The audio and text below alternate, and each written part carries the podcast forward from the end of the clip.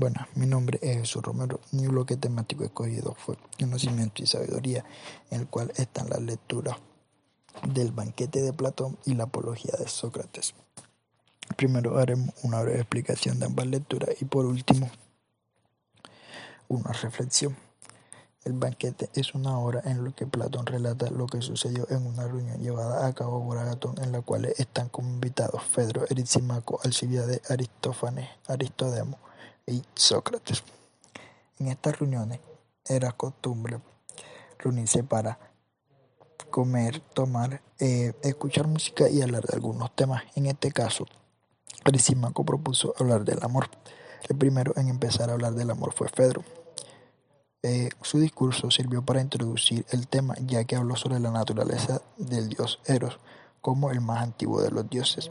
Luego, Pausania aportó la idea de la doble naturaleza del Eros, diciendo que por un lado existe el Eros Pandemos que se inclina al amor del cuerpo, a lo físico, a lo mortal y perecedero, y por otro está el Eros Uranio, que es el amor elevado al amor del alma hacia lo inmortal y lo bello.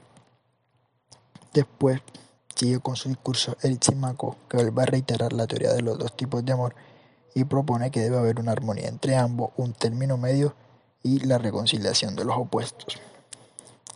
Luego continúa Aristófanes, que propone un mito que el ser humano originariamente poseía dos cuerpos, dos cabezas, cuatro brazos, cuatro piernas y dos sexos, y que fueron separados a causa de la indomitade y que estaban condenadas a buscarse y a morir de nostalgia si no se encontraban y complementaban.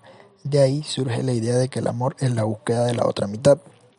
El penúltimo en hablar fue Agatón, que aunque consideraba que no iba a ser bien esto, dijo que todo lo que habían hablado antes no han alabado propiamente a Dios, sino felicitado al hombre por los atributos que Dios le proporcionó. Refutó a Fedro y lo contradijo diciendo que Eros era el más joven y delicado, y aparte de esto, de forma. siguió hablando sobre la virtud del amor, diciendo que este no comete injusticia contra Dios ni contra el hombre, que carece de violencia y que no había mayor placer que el amor.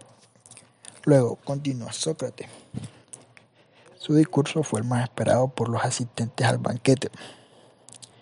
Su discurso lo basó de acuerdo a un diálogo que tuvo con Diotima en el cual se dan unas ideas acerca de Eros como que como en la cual nos dice que, no es un dios sino algo intermedio, un demon, una especie de puente que une lo mortal y lo inmortal, que es hijo de Peña, dios de la pobreza y de Poros, dios del recurso y como tal tiene características de ambos y su naturaleza muchas veces es contradictoria.